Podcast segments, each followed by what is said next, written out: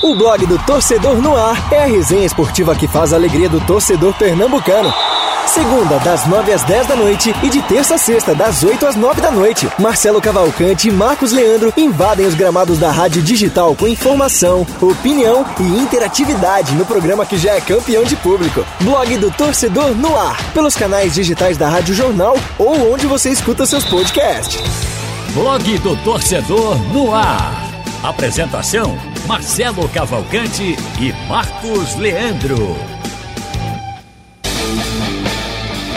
Muito boa noite, você ligado na Rádio Jornal na Web e tem mais plataformas digitais do Sistema Jornal do Comércio de Comunicação.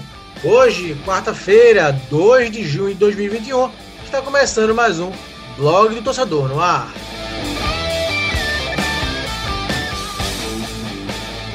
Boa noite, quem vai fazer o programa com a gente hoje. Muito boa noite, Haldren Alves. Boa noite, Haldren. Muito boa noite, Marcos. Muito boa noite para todo mundo que está com a gente aqui no blog do Torcedor no Ar. Queria já aproveitar para chamar a galera para participar com a gente no programa, mandando sua opinião, seus pitacos e contribuindo para o nosso debate. Você pode participar através do painel interativo da Rádio Jornal, tanto no nosso site oficial como no nosso aplicativo e também no chat do nosso programa que está sendo transmitido no YouTube.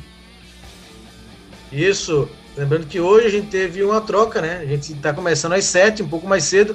Nosso horário tradicional é às 8 da noite. E o movimento esportivo começando às 8, trocando hoje com o blog do Torcedor no Ar. Dá boa noite também para o meu amigo Igor Moura. Um prazer receber o Igor de volta. Sempre muito solicitado aqui no nosso programa, né, Raul? Muitos ouvintes perguntando pelo Igor, quando é que o Igor volta, o Igor volta quando. O Igor estava de férias, voltou hoje para a rádio e já marca presença aqui no nosso blog do Sono no Ar. Muito boa noite, Igor. Foi tranquilo nas férias, amigo? Prazer. Muito boa noite, valeu, Fran. Nossa, o Frank é para os íntimos, né? Marcos Leandro, um abraço, um abraço, Haldney, seja bem-vindo, né? Primeiro contato que eu tenho com, com o Haldney, nosso colaborador novo aqui do, do, do de Ouro, Sistema Jornal do Comércio de Comunicação. É que eu devo a muita gente, viu, Marcos?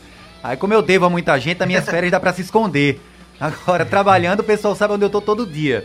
Agora, podem ficar tranquilo que eu vou pagar todo mundo. Agora, desejar, claro, e agradecer, primeiramente, os ouvintes que sempre perguntam, mostram preocupação.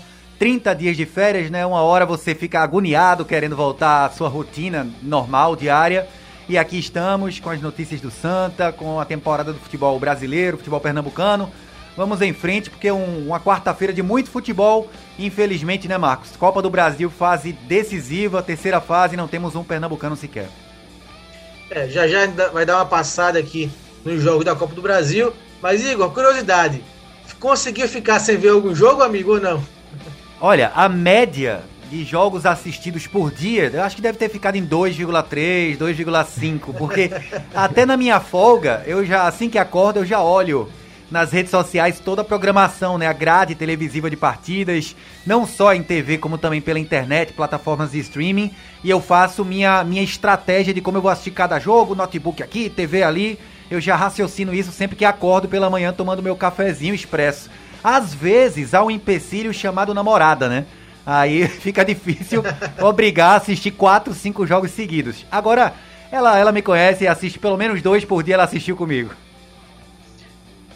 Uma outra dúvida, Igor. E como você viu o jogo do River, aquele jogo sem goleiro que o Enzo Pérez acabou indo pro gol? Você acompanhou o jogo, você que vi, gosta do River, né? É, vi, vi, vi. É, por conta dos decretos, né? Um jogo desse eu assistiria geralmente num, num, num barzinho, com, podendo gritar, podendo incomodar ninguém, né? Lá em casa, se eu gritar demais, eu incomodo vizinho, mãe, namorada, irmão, todo mundo. Aí eu tive que assistir em casa, claro, pelos cuidados que a gente tem que ter com a Covid ainda. E, e, um primo meu, que gosta, é simpatizante do River Plate e tal, ele comprou uma pizza e levou lá para casa porque queria, porque queria ver esse jogo histórico, né? E no fim das contas foi épico mesmo, histórico. Assistir com meu irmão, com meu primo, esse jogo que ficou marcado, né? E o River ter passado de fase, viu, Marcos? Você conhece, né? 2015 foi algo parecido. Na Bacia das Almas, o River Plate passou com gols 45 do segundo tempo no México com o Moura, do uruguaio, terminou batendo no título, né? Vamos ver como é que vai ser essa temporada Agora, grandes confrontos, né, Marcos? Eu, eu que eu sou amante de Libertadores e Sul-Americano e você também é, futebol sul-americano, eu até acho mais charmoso do que o futebol europeu. É, muitos confrontos interessantíssimos, não só em Libertadores, como também em Copa Sul-Americana. E poderemos ter um River e Boca nas quartas, né? Então, é, nos aguardam a temporada de grandes jogos em competições internacionais? É, eu confesso, você sabe, né? O pessoal sabe, eu tenho maior simpatia pelo Boca, mas nesse jogo eu torci pro River, porque foi impressionante a façanha do River Plate em vencer aquele jogo sem goleiro, né? Com volante jogando como goleiro, uma das histórias mais bonitas do futebol de todos os tempos. Né? É, e o Santa Fé, convenhamos, né? Papelão, né? Como é um time grande é. da Colômbia, tem grande torcida. Não, e, de, e, depois segurou, segurou o Barranquilha. É. Um jogo maluco, de chances e mais chances. E o Barranquilla acabou se classificando no lugar do River. É, o, Santa, o Santa Fé. Ficando las... fora e dando vaga pro River, né? É, o Santa Fé lascou a Colômbia em duas vertentes, né? Passou a vergonha contra o River e de quebra lascou a Colômbia com o Júnior Barranquilla. A Colômbia ficou sem nenhum classificado para as oitavas da Taça Libertadores da América. E isso é sempre bom lembrar. O ranking da Comembol é igual ao ranking nacional de clubes e federações da, da CBF, né? Você vai perdendo, por exemplo, vagas em competições internacionais se seus clubes não fazem bom papel. A UEFA, por exemplo, já faz isso há um determinado tempo e está acontecendo nessa distribuição de vagas nas competições internacionais. Então, Santa Fé, eu vou te contar. Ô, meu caro, eu iria chamar as manchetes, mas tem uma, uma mensagem aqui especial no YouTube pro Igor Moura, né? Do David Solon. É, então, por favor, faça a pergunta para ele, porque não posso começar a, cham a chamar as mensagens sem ler essa a mensagem do David Solon, Raul. É indiscreta. Começando por ontem, né? Que o pessoal tava perguntando muito por ele, querendo saber cadê Igor Moura, e hoje o David eu disse Solon. a ele, eu disse a ele. É. Foi o Fernando de Natal. Foi. Perguntou eu... quando é que ele voltava. E hoje o David Solon, ele dá um boa noite seguido da seguinte pergunta. O Igor ainda tá chorando a derrota das, contra o, a derrota do CRB na final do Alagoano. Eita. Rapaz, é, é, o seguinte, né? Campeonato estadual, CRB e CSA, eles se notabilizam sempre. Um ano ganha um, outro ano ganha outro. Vez ou outra aparece uma zebra, um asa, um murici. Enfim. Agora é claro que é doído perder para perder o título da forma como foi, né? O CRB jogando melhor o jogo da volta, o goleiro do CSA indo bem nos pênaltis. Agora, confesso que o desejo maior como torcedor, gostar muito do CRB desde criança, é a questão da Série B, né? O CRB conseguiu acesso, o CSA ficou na frente do CRB nesse quesito, porque conseguiu aquele acesso para o Brasileirão da Série A três, duas temporadas atrás, 2017, se eu não estou errado, foi o ano que o Cruzeiro, 2018, se eu não estou errado, o ano que o Cruzeiro caiu. E, e, o CRB estagnado, né? Sempre B, B, B, B, não consegue sair para a Série A em nenhum momento. Então fica mais a expectativa de uma campanha melhor do CRB na Série B. Agora, é uma dor que passa rápido perder estadual, confesso. Pelo menos em mim, nem dor causou tanto. O que mais causou é o pessoal tirando onda em rede social, né? O pessoal em rede social também encheu, encheu muito, viu? Pois é, e o. Só para não perder a piada, né? O David Solon emenda aqui, Igor, que o Naldo tá jogando sem goleiro há muito tempo. Em relação a, em relação à questão do, do, do River, né? Do, do River, que jogou sem. Sem goleiro, é, né? Sem goleiro, jogou com o Enzo Pérez como goleiro. Então o David Solon brincando aqui com essa questão. Tem uma confiança danada Bom, no Alex Alves, né? Oi, Igor. Tem uma confiança danada no Alex Alves, a torcida do Náutico e, e o nosso amigo, né? É, pelo menos ele é alvirrubro, né, Halder? Então não pode. Não é tiração de onda de rubro negro e de color, não. Ele é alvirrubro de verdade. O nosso amigo David Solo, então... que sempre participa com a gente aqui no programa. Então, já que Bom, ele é alvirrubro, então, ele pode falar, né? Então, as manchetes do programa.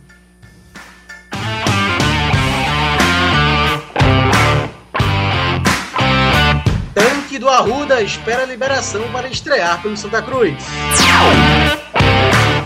Jean Carlos comenta bom momento na carreira. Esporte com reforço no ataque para o jogo contra o Atlético Mineiro. A gente vai falar muito da preparação dos times pernambucanos, Esporte, Náutico e Santa para os jogos do fim de semana no Brasileirão. O esporte pega o Atlético Mineiro domingo na Ilha do Retiro. O Santa Cruz joga sábado contra o Floresta pela Série C no Arruda. E o Náutico só na segunda-feira contra o Vitória lá no Barradão. Bom, é, como o Igor já falou de alguns jogos, vamos aqui, vou matar minha vontade de ser plantão esportivo e passar os jogos de hoje para atualizar os nossos ouvintes e internautas pela Copa do Brasil. Terceira fase, a gente teve ontem Santos 2, Cianorte 0. Bahia 1, Vila Nova 0 e a grande vitória do 4 de julho em cima do São Paulo, 3 a 2 né? O 4 de julho que é de Piripiri, mas o jogo foi no Albertão, em Teresina. Vitória histórica do 4 de julho em cima do São Paulo. Lembrando que tem o segundo jogo ainda, mas já é uma história marcante aí do 4 de julho. Hoje é, vamos jogar, vamos entrar em campo Na verdade, já entraram, né? Sete horas começou o jogo, Fortaleza e Ceará no Castelão. Jogo interessantíssimo entre os rivais cearenses. O Grêmio já venceu o Brasiliense 2 a 0 jogo mais cedo. Teremos também às 9h30 América Mineiro e Criciúma. Teremos Torcedor do esporte ligado também nesse jogo, né? Remy Atlético Mineiro, 7 da noite começou o jogo lá no Baenão, em Belém, no Pará. Mais tarde, gol, também, né, 9 h 30 Corinthians Atlético Goianiense também se enfrentam na Neoquímica Arena. E também mais cedo tivemos Chapecoense 3, ABC 1, também pela terceira fase da Copa do Brasil. Deixa eu ver se tem mais algum jogo hoje. Tem, tem sim. 9h30, Fluminense Bragantino, também pela terceira fase. O CRB do Igor Moura joga amanhã contra o Palmeiras no Rei Pelé. É, vitória histórica, né, Igor? Essa do 4 de julho. Histórica, histórica. É só para informar também ao ouvinte que não tá conseguindo assistir, já tem gol no, no Clássico Rei, né? Clássico Rei mais valioso da história, o gol do Ceará. O gigante Kleber aproveitou uma falha do goleiro o, o do, do, do, Fortaleza. Felipe Marcelo, Alves. Né? Marcelo, se não tô errado, o goleiro do Fortaleza, né? O, o enfim. Não. O goleiro do Fortaleza rebateu uma bola fácil e o Kleber fez 1 a 0 para o Ceará. Agora, a vitória de ontem do 4 de julho foi espetacular, né? A vitória do, do, do 4 de julho contra um reserva do São Paulo é verdade, mas esse mesmo time reserva do São Paulo, semana passada, bateu o campeão peruano, Sporting Cristal, e atual líder do campeonato peruano por 3 a 0 Jogo que aconteceu no Morumbi. E mesmo eliminado, o Sporting Cristal, na, né, na época, até conseguiu, brigava por uma vaga na terceira posição e seguir para a Sul-Americana. Então, o 4 de julho em Teresina, um time de quarta divisão. A gente já tinha visto um grau de competitividade do 4 de julho nos jogos da Copa do Nordeste. Ele dificultou a vida de muita gente, até do esporte na Ilha do Retiro. A partida foi 1 a 1 mesmo o esporte garfado pela arbitragem naquela partida, naquele jogo. Mas não é culpa do 4 de julho. O 4 de julho fez o dele, empatou na Ilha do Retiro. Então, mostrou que é um time competitivo, perdeu uma ou outra peça importante dessa campanha do Nordestão, vai jogar a Série D e deu uma demonstração inequívoca de que pode sim conseguir fase que o Altos, seu, seu conterrâneo, conseguiu fazer na temporada passada. Conseguiu acesso à Série C do Campeonato Brasileiro. Lembrando que o Altos, nesse caminho traçado, conseguiu eliminar o campeão pernambucano Salgueiro nos pênaltis lá é, no Piauí. Então, grande vitória, vitória maiúscula. Eu apostaria todas as minhas fichas numa goleada do São Paulo na volta. É, mesmo utilizando um time reserva, que eu acho que o Crespo não vai fazer, eu acho que ele vai colocar uma força máxima para evitar qualquer risco o São Paulo tem uma tendência muito grande no Morumbi passar o trator, golear 3, 4, 5 a 0 ou até mais, quem sabe. Agora, a história foi escrita. O 4 de julho, com uma folha salarial de 140 mil reais, é algo que paga três dias de, de, de salário do, do Daniel Alves, conseguiu uma vitória expressiva, 3 a 2 Claro que alguns erros de arbitragem aconteceram, prejudicando muito São Paulo. Um gol mal validado para o 4 de julho e um gol mal anulado para o São Paulo.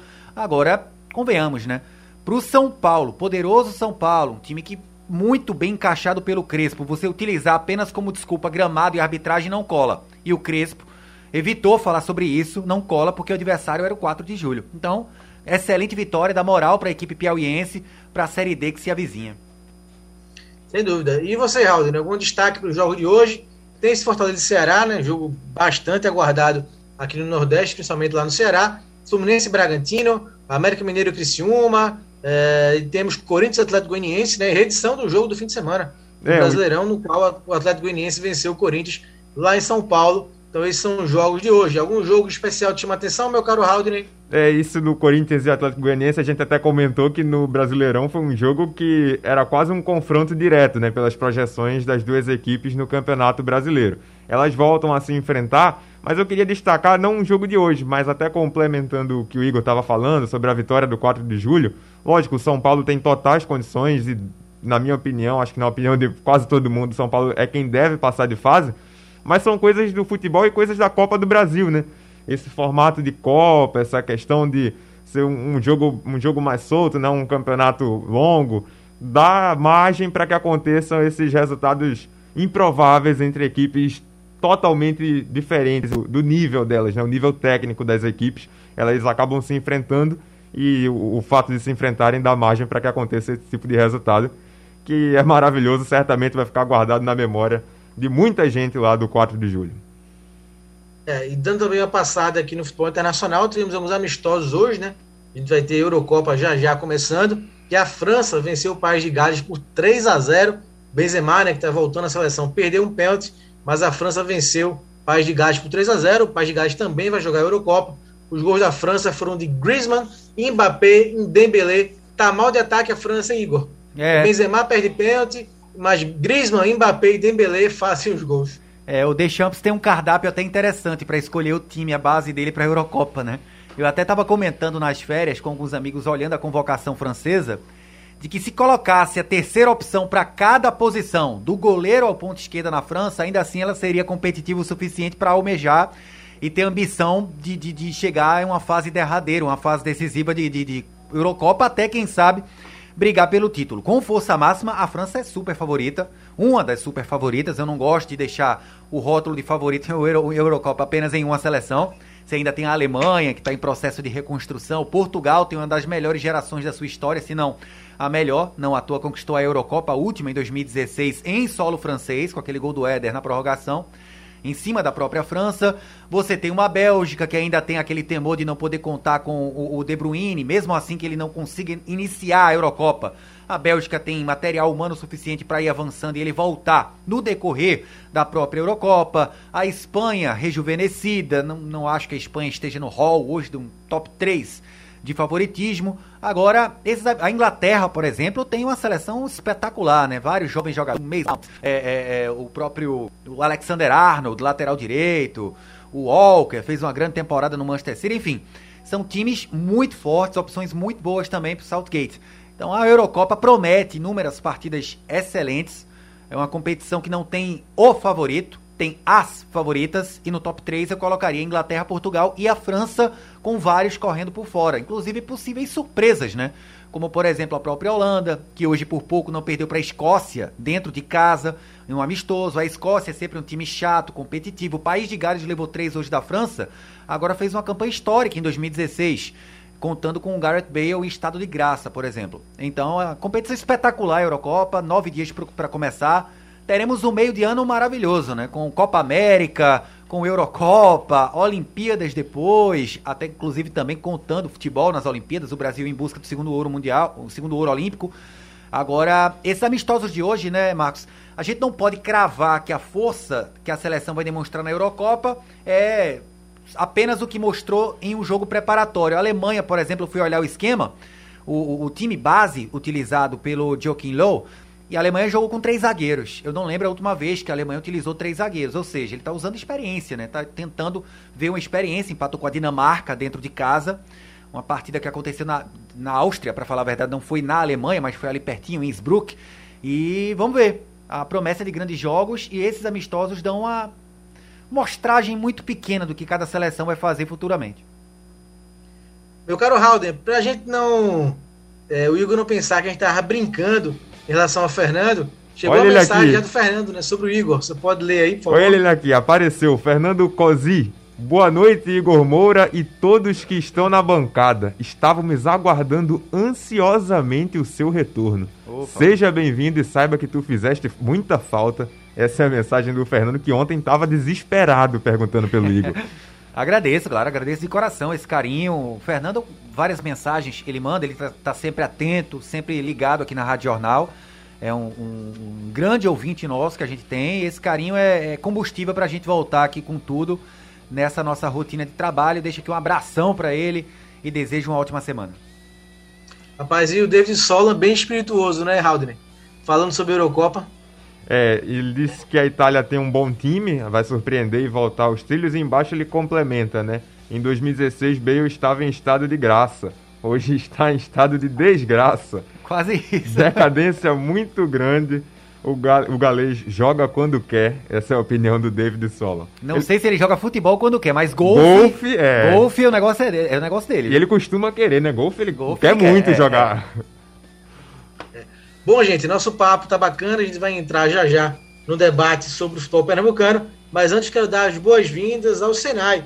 É, a partir de hoje começa uma parceria com a gente, com o nosso blog do Torcedor no Ar. Tenho certeza que vai ser uma parceria muito bacana que vai render muitos frutos. E você, ouvinte, internauta, telespectador, faça Senai e dê uma virada na sua vida. 78% dos alunos são contratados porque as empresas preferem a qualidade Senai, com uma formação valorizada conquiste um emprego, uma carreira e realize seus sonhos. São cursos técnicos nas modalidades presencial e EAD, todos com aulas práticas. Ligue 0800 600 9606, 0800 600 9606 e matricule-se já com 50% de desconto na primeira mensalidade e até 20% nas demais. Senai, o melhor ensino técnico.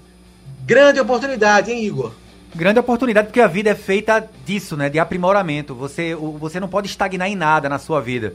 Ninguém é, chega a um patamar e pode ficar estagnado, que esse patamar pode cair a qualquer momento. E você, em pleno crescimento, você sempre se aperfeiçoando, você aumentando o intelecto, aumentando a inteligência, a tendência é de que você vai decolar e seguir sempre para cima, não ter um declínio. E é sempre importante você estar tá se preparando. Eu mesmo já estou uh, buscando um novo curso, já estou dando uma olhadinha no que é que, a, por exemplo, a CBF Academy tem de oferecer ensino à distância, que é uma facilidade imensa para quem já está inserido no mercado de trabalho. Você aprender à distância e para quem ainda não está inserido no mercado de trabalho, em, é, aulas presenciais, você curso técnico em pouco tempo você está lá formado, enfim, oportunidades de ouro e o, o, o mundo vai voltar ao normal. Graças a Deus, em alguns lugares, a vida normal ela está voltando a quase 100%. Aqui no Brasil é pouco a pouco. De, com o ritmo das vacinas, a gente vai conseguindo a normalidade. E o mercado vai abrir. E a partir do momento que o mercado abrir, você tem que estar preparado para ser novamente inserido ou até, se você já está, conseguir um aprimoramento na sua vida profissional. Então é importantíssimo você estar sempre se aprimorando. Concordo, é Marcos. Grande oportunidade. Show de bola, um abraço carinhoso aqui da equipe do Blog do Sono Ar ao pessoal do Senai. E qualquer dúvida, pode olhar na descrição lá é, da nossa live, que tem mais informações dos cursos, dos descontos e também um link para você acessar com o número e tirar também mais dúvidas sobre os cursos do Senai. Senai, é, dê uma virada na sua vida com a gente a partir de hoje no nosso blog do Torcedor no Ar Show de bola, vamos soltar aí nossa guitarrinha para entrarmos no assunto futebol pernambucano.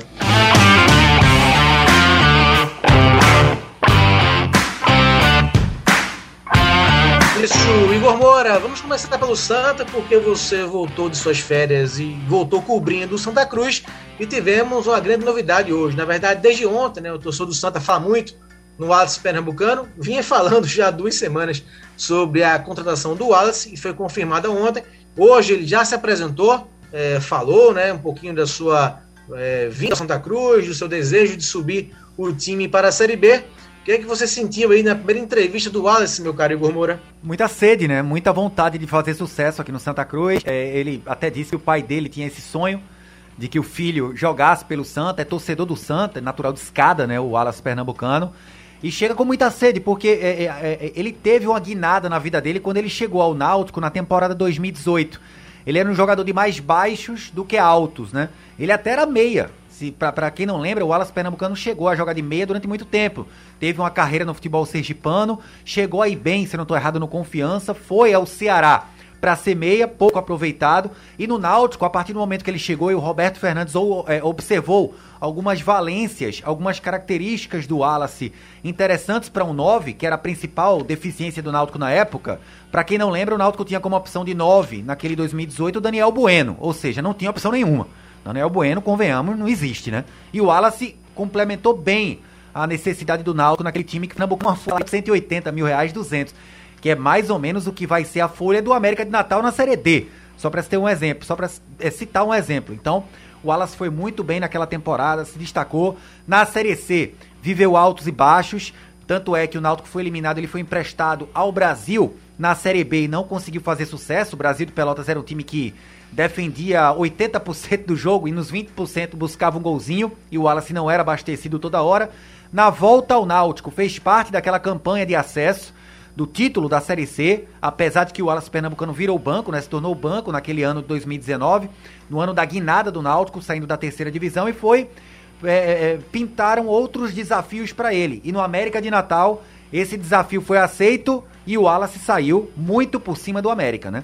Na primeira temporada fez mais de 10 gols. A atual temporada, o Wallace, num, num patamar de excelência no Campeonato Potiguar, é o artilheiro O cara em 16 jogos em 2021 fez 14 gols, ele só não balançou as redes nos jogos da Copa do Brasil, tirando isso, é gol até por WhatsApp lá no Campeonato Potiguar e chega com a moral lá em cima, né? Pra, pra assumir o posto de titular no Santa Cruz, que hoje tem um Pipico na pior fase dele, com camisa coral, desde que ele chegou.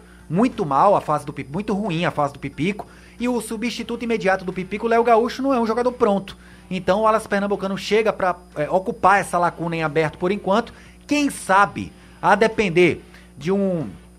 do Santa conseguir um, um melhor rendimento, do Santa ter um padrão de jogo formado com o Bolívar e principalmente dos resultados começarem a acontecer para o Santa Cruz na Série C, o que vai dar uma tranquilidade maior. E o jogador de futebol com tranquilidade e com resultados, ele provavelmente vai conseguir render mais, performar melhor. Quem sabe até os dois não possam jogar juntos, né? O Alas Pernambucano e Pipico, talvez num 4-4-2, em caso de necessidade no decorrer do jogo, enfim a depender de quanto o Santos está pagando ao Alas Pernambucano, não vou entrar em valores aqui, foi uma contratação acertada e certeira, que era a lacuna que o Santa tinha aberto com a má fase do Pipico.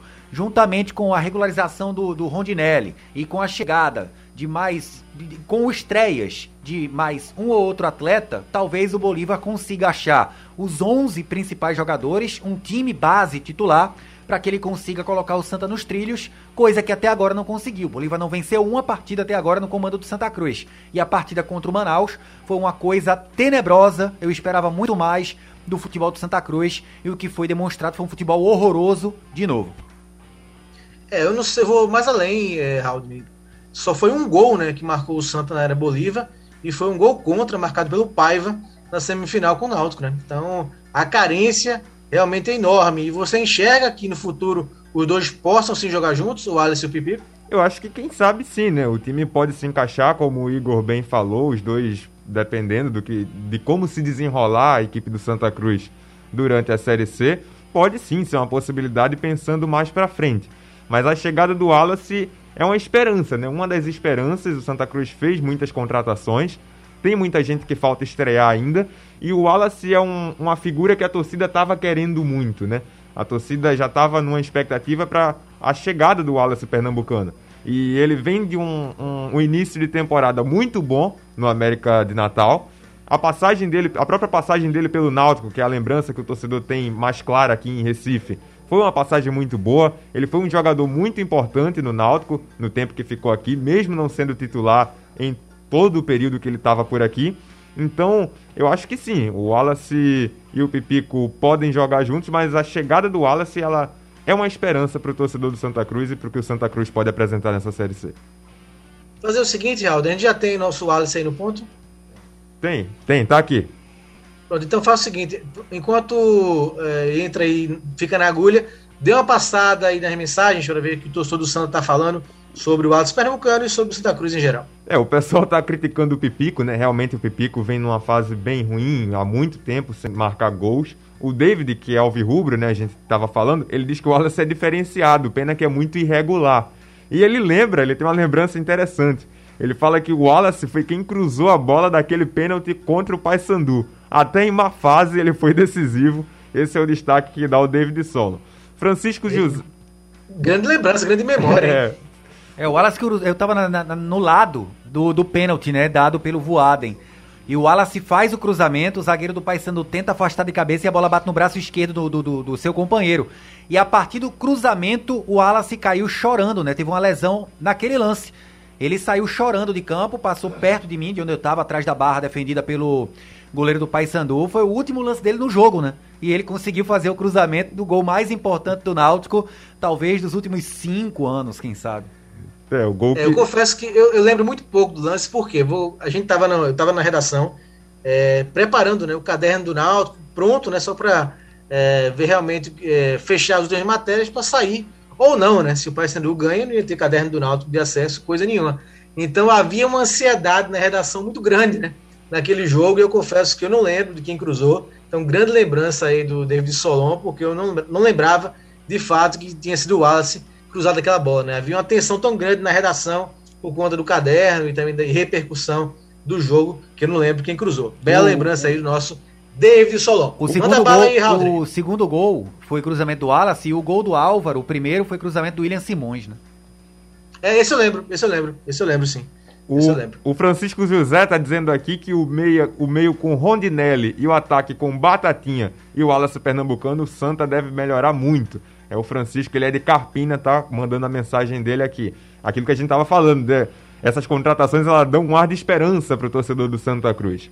A Patrícia Alves diz que ela espera que o Wallace tenha no Santa Cruz a mesma boa atuação que teve no Náutico. Realmente o Wallace deixou uma impressão muito boa quando passou por aqui por Recife. É, e o nosso querido David Solon, que lembrou esse cruzamento do Wallace, ele lembra também que ele fez o Senai, né?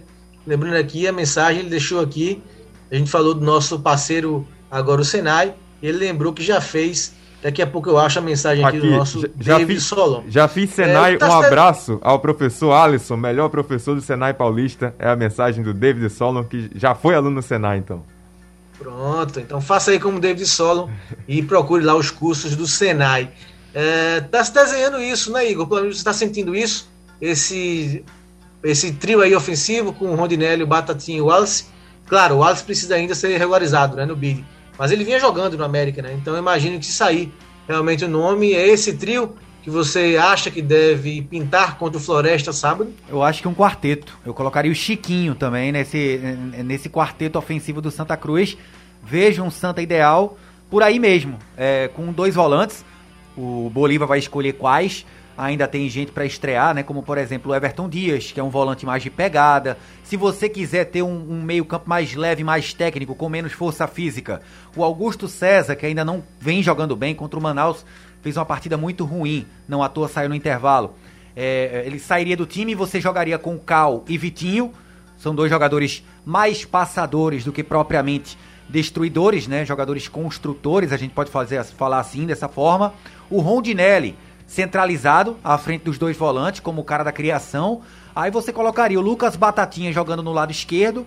Você ganharia a, o movimento facão com o Chiquinho aberto na direita. É um jogador que ainda tem velocidade, bate bem de fora da área.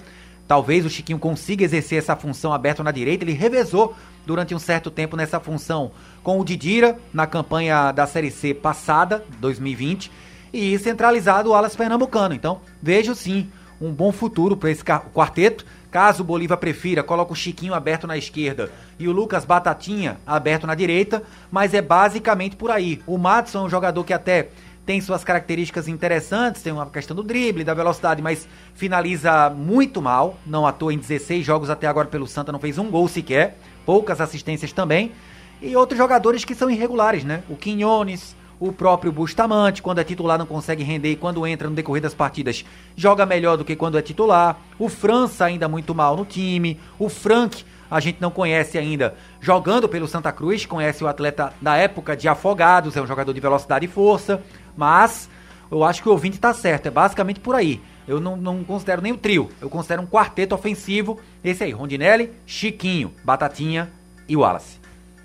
Show de bola. É, vou pedir para a gente soltar a entrevista de hoje com o Alex Pernambucano, que foi apresentado no Arruda, e na volta você lê mais mensagens do Santa. Tem muita gente falando do tricolor, Halden. Então solta aí nossa entrevista de hoje, o Wallace Pernambucano.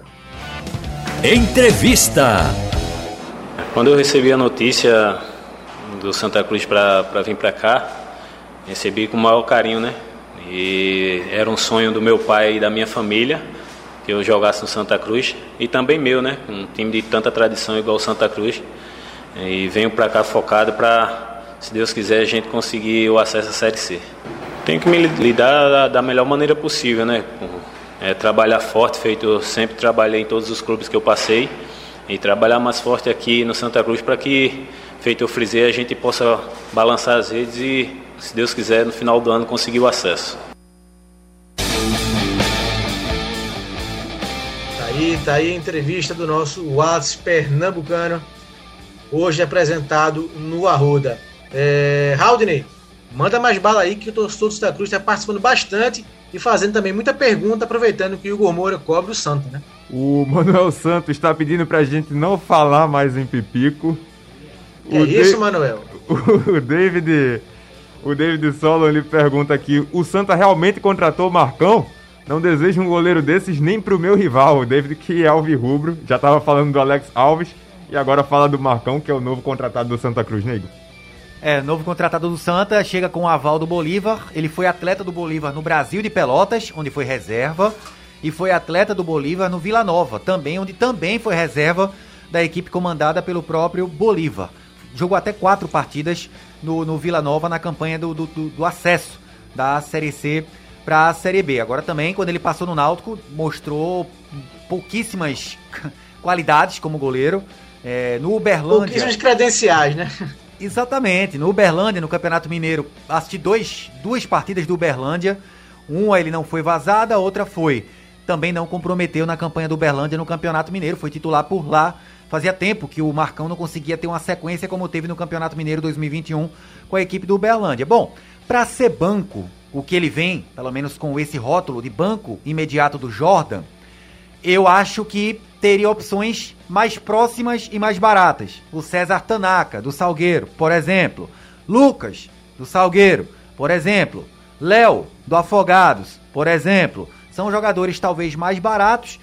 A logística para contratação seria muito mais simples e de salários até menores, quem sabe. Agora, se é pedido do treinador, o, o, o Bolívar deve confiar nele não só pelo papel de um possível reserva, como também um papel de agregador, de ser um líder de vestiário. O Marcão sempre teve muita experiência, né? Um jogador de 29 anos. E lembro dos vídeos da TV Timbu, ele era um dos que mais falavam nos vestiários, aqueles vídeos é, de, de pré-jogo, do pós-jogo, enfim. Deve ser um cara bom no vestiário. Agora, credencial mesmo para ser titular, nenhuma.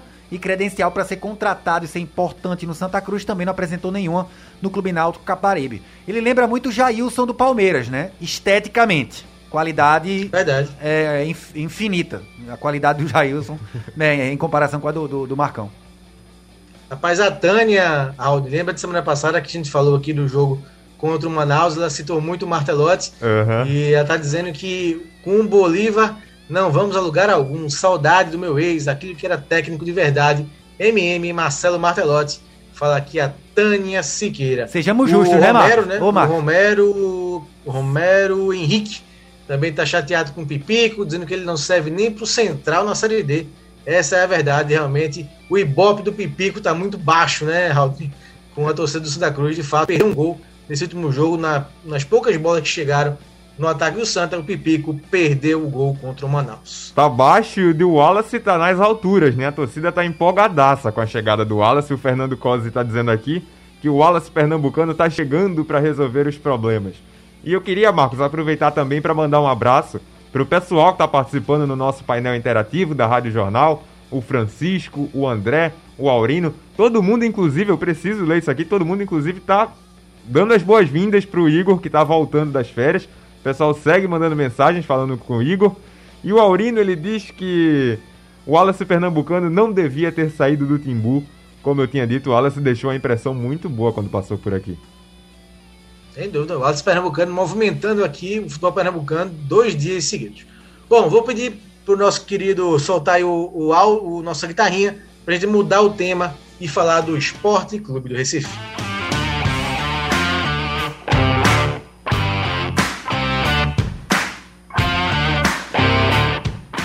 Isso, antes de falarmos do esporte, dar uma atualizada aqui nos jogos pela Copa do Brasil, né? O Ceará segue vencendo o Fortaleza 1 a 0, 39 minutos do primeiro tempo. O gol, como o Igor falou no começo do programa, do Kleber, atacante Ceará 1 Fortaleza 0 pela terceira fase da Copa do Brasil, clássico histórico lá no Ceará, valendo uma cota de 2 milhões e 600 mil para quem avançar para a próxima fase. É, meu caro Igor Moura, o esporte encara o Atlético Mineiro no próximo domingo, depois de empatar, conseguir arrancar aquele empate com o Internacional 2 a 2 né, no segundo tempo. O esporte melhorou na segunda etapa. O que você espera desse jogo contra o Galo? Hein? O Atlético Mineiro que joga hoje, né? Vou até ver quanto Tá está ganhando. aqui o jogo do Atlético, do Atlético Mineiro. O Atlético Mineiro pega o Remo hoje pela terceira fase da Copa do Brasil. O Atlético está, deixa eu abrir aqui o Tá jogo. está ganhando de 1 a vencendo. 0. Gol 1 a de 0. Johan. O gol do Johan. 1 a 0 em cima do Remo. 39, agora 40 minutos do primeiro tempo. Tua expectativa, Igor, para esse esporte atlético domingo, 8h30 na ilha?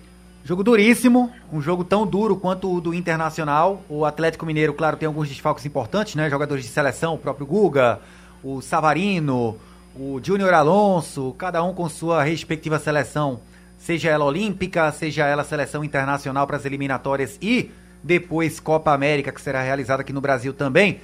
Só que é um dos elencos mais vastos, né? Um dos elencos mais ricos, cheios de opções do Brasil para o Cuca conseguir é, dar conta, fazer, armar a equipe dele. A equipe que foi escalada para o jogo contra o Remo agora é fortíssima. O Hulk está jogando, o Nátio Fernandes está jogando, o Johan está jogando, Mariano, Igor Rabelo, Dodô, o, o Jair, que foi muito bem no próprio esporte, né? Ele se notabilizou no Juventude, mas ganhou status de jogador uh, cobiçado no futebol brasileiro a partir do momento que ele saiu do esporte e foi pro Atlético Mineiro. O Alan também. Igor, Deixa eu passar aqui a escalação do Atlético. Pode falar. Que tá jogando hoje. Everson, Mariano, Hever, Igor Rabelo e Dodô. Alan, Tietê, Nacho Fernandes. e Johan, que fez o gol. Hulk e Eduardo Sacha. Um time muito bom, né? Um time ótimo, né? Um time que só essa base aí já poderia bater de frente com a campanha feita pelo Atlético Mineiro do São Paulo na temporada passada, onde chegou a brigar pelo título em boa parte do campeonato. Então, Jogo duríssimo, o esporte tem que torcer para que o Atlético Mineiro não esteja num dia inspirado tecnicamente. Não vai ter tanto problema quanto a entrada, porque a maioria desses jogadores aí estão no elenco desde a temporada passada.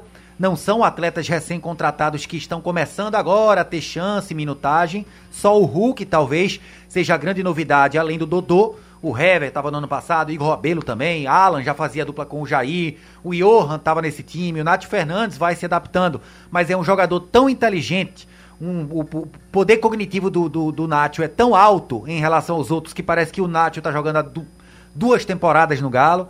O esporte vai ter que torcer para que o Atlético Mineiro não esteja num dia muito inspirado o esporte não fale tanto defensivamente quanto falhou contra o Internacional. O Inter poderia ter feito até um, placar mais elástico no Beira Rio no último domingo.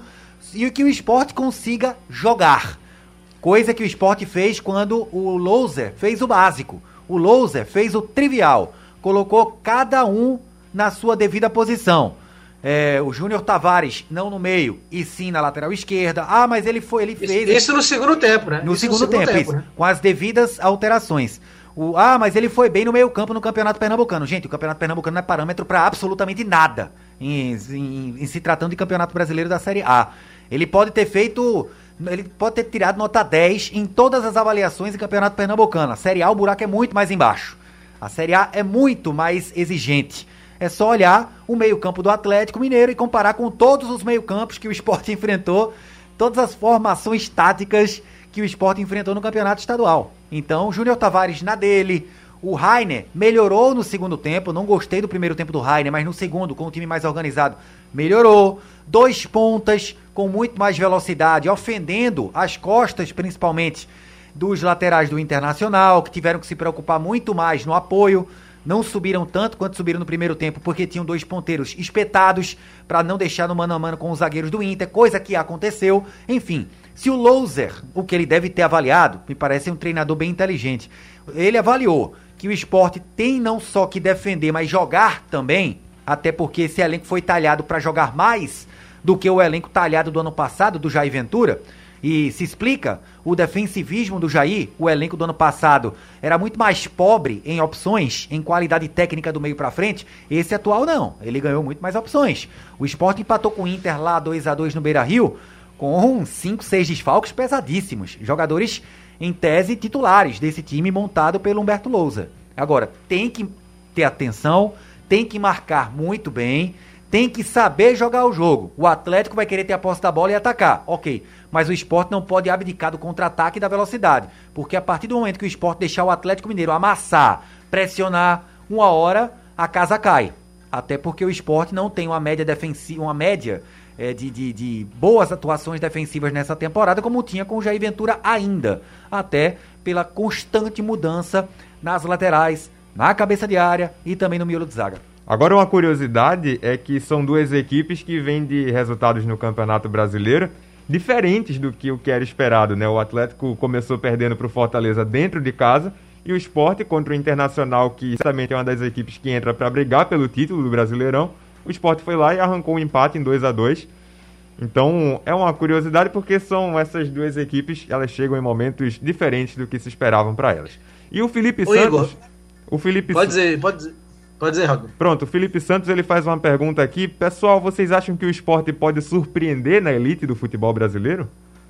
E eu vou emendar, Igor, com uma pergunta aqui do. Duas perguntas. A primeira do Gil Célio, que ele pergunta é, a todos, ou, ou a Igor, se Lousa pode entrar com Gustavo no lugar de Thiago Neves, nesse jogo de domingo. E o Kaká de Fia manda um pede um abraço para a Escada, grande abraço para a Escada, né? A gente falou de Escada aqui que é a cidade onde nasceu o nosso Alice Pernambucano. E ele pergunta também se vai chegar um segundo volante ou não para o esporte. Então, um segundo volante, se você acha que o esporte realmente precisa nessa, um jogador nessa função, Igor, um segundo volante. Se Gustavo pode jogar no lugar do Thiago Neves domingo. E se o esporte pode surpreender na elite, um combo para você, meu caro Igor Moura. É, vamos lá, por parte. Se pode surpreender na elite, pode. Pode sim, porque tem um, é, ano passado ou na temporada passada, que terminou esse ano, o esporte ficou ao dois pontos da zona sul-americana, da Copa Sul-Americana, foi ultrapassado na última rodada pelo Bahia. O Bahia, que, se não estou errado, venceu o Santos na última rodada e o esporte perdeu para o Furacão, para o Atlético Paranaense em Curitiba. E essa conjuntura de resultados tirou o esporte da 14 para a 15 colocação. Para mim, um time que entra com status de sim, vou brigar para não cair, consegue sair com a vaga na Sul-Americana, para mim já é uma surpresa. Já é algo surpreendente porque ele ultrapassou a meta que ele pré-estabeleceu. Então a meta de Esporte, Chape, Cuiabá, América Mineiro, Juventude, Fortaleza, Talvez Ceará não, que tem um elenco um pouco melhor do que todos esses que eu acabei de citar. O próprio Bahia, que ainda não é um time que me convenceu 100%, mas tem um time sim é, é, é, mais entrosado, mais forte do que boa parte do campeonato passado, dado o Cavalcante conseguiu dar jeito naquele elenco. Então esses times que a partir do momento conseguem fugir do rebaixamento e conseguir vaga na Sul-Americana já surpreenderam. Eles ultrapassaram o patamar estipulado. Então, acho sim que o time atual do esporte ele é mais capaz, tem mais capacidade técnica de conseguir uma vaga em Sul-Americana, por exemplo, do que o do ano passado, que quase conseguiu. Agora, claro que a primeira meta, é, o primeiro desafio é ficar sempre fora do Z4 do Campeonato Brasileiro. Sobre Gustavo, eu entraria com o Thiago Neves, um jogador decisivo, um jogador que ganhou é, pelo seu talento individual pontos importantíssimos no Brasileiro do ano passado. É só a gente lembrar de quatro ou cinco jogos que o esporte ganhou por 1 a 0 com gol dele, gol único, ou 2 a 1 com o gol do Thiago Neves. Só por aí a gente já tira o, o, o fator decisivo que o Thiago Neves tem nesse time, o aspecto de liderança também. O Thiago ainda está ganhando ritmo. Ele está aprimorando a parte física. Um jogador experiente, um jogador veterano, um jogador que passou por uma Covid. A Covid atinge cada ser humano de uma forma diferente e jogador de futebol não está excluído dessa análise. Cada jogador tem uma pancada diferente, né, recebida pela Covid, tem jogador que não sente nada, volta a treinar como se não tivesse absolutamente nada. Tem jogador que demora. E o Thiago Neves já falou que a sua musculatura, que a sua respiração, que a sua parte física foi atingida pela Covid, que é uma doença extremamente traiçoeira. Então o Thiago Neves só vai garantir os 100% físico dele jogando. E o Gustavo já mostrou que pode ser sim um reserva interessante, um reserva que pode mudar o jogo, dar mais gás e mobilidade que o próprio Thiago Neves e o Thiago Lopes fica nessa disputa com o Gustavo. Sobre, para fechar, segundo volante do esporte, o Thiago Lopes pode exercer essa função, né? Ele já jogou de segundo volante em várias equipes na carreira. Não é a sua posição preferida. Não é o que ele faz de melhor num campo de futebol. Agora ele faz a função e não compromete. Já jogou, inclusive, nessa função com a camisa do esporte. Agora eu acho que o esporte ainda vai atrás sim de um segundo volante. É só a gente lembrar que falou-se no Anderson Leite, da Chapecoense, é, jogador de confiança do Humberto Lousa, e o Anderson Leite ficou por lá. Se o Anderson Leite, que é o segundo volante de ofício, foi procurado e não saiu da Chape, quer dizer que o esporte ainda está em busca de um segundo volante, de um cara com bom passe, de um cara que saiba pisar na área do adversário, porque isso faz muita diferença. Por exemplo, não, tô, não é informação, é, uma, é uma, um exemplo que eu quero dar aqui, um, algo hipotético um jogador como o Anselmo da vida, que jogou pelo esporte. Ele cairia como uma luva na atual conjuntura do meio campo do esporte. Né? O Anselmo caiu com a UADA da, da Arábia Saudita, que no Campeonato Saudita, que terminou uma semana atrás, o time dele foi penúltimo colocado, se eu não estou errado, e caiu para a segunda divisão. E geralmente quando o time saudita cai, os investimentos são quase que cortados mais do que pela metade. Então um jogador Caem também, né? Os investimentos também caem, né? Cai também. Então, um jogador com as características, por exemplo, do Anselmo, um jogador de muita força, velocidade, ele caiba melhor na atual conjuntura do, do, sistema tático e da forma de jogo do esporte do que aquele segundo volante mais clássico. Por exemplo, William Correia, do Cuiabá, ex-jogador do Santa, um cara que cadencia mais. Eu acho que o esporte precisa de jogador com mais potência do que propriamente mais técnica. Ô Marcos.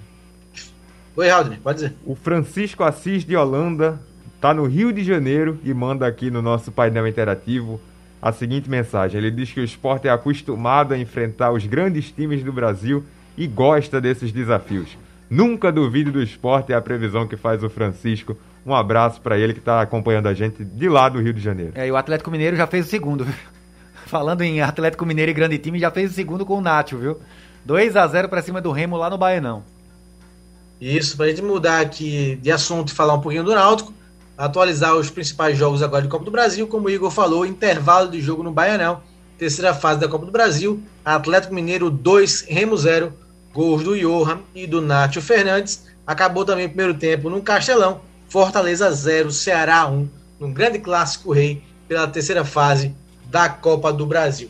Bom, vamos agora de Náutico para encerrar aqui o nosso programa de hoje, reta final. Hoje foi dia do Jean Carlos falar, é, sempre rende muitas pautas do Jean Carlos, porque é um cara é, que fala, é centrado, sempre fala coisa bem interessante. Falou do momento dele, que é um momento muito bacana na carreira, ele que passou um tempo é, sem aproveitar o seu potencial em alguns clubes que passou e agora no Náutico se reencontrou, né? vai fazer dois anos no Náutico, falou que recebeu algumas propostas, mas está feliz no clube e não vai sair se não for uma oportunidade boa para ele e também é, para o Náutico. Ô Igor, você acha que o Náutico deve mudar em alguma forma a sua postura para encarar o Vitória na segunda-feira? Não, não, de jeito nenhum. É, se tiver a possibilidade de contar com o Haldner, melhor ainda, né? O, aí o elenco fica exatamente força máxima que o Náutico pode ter.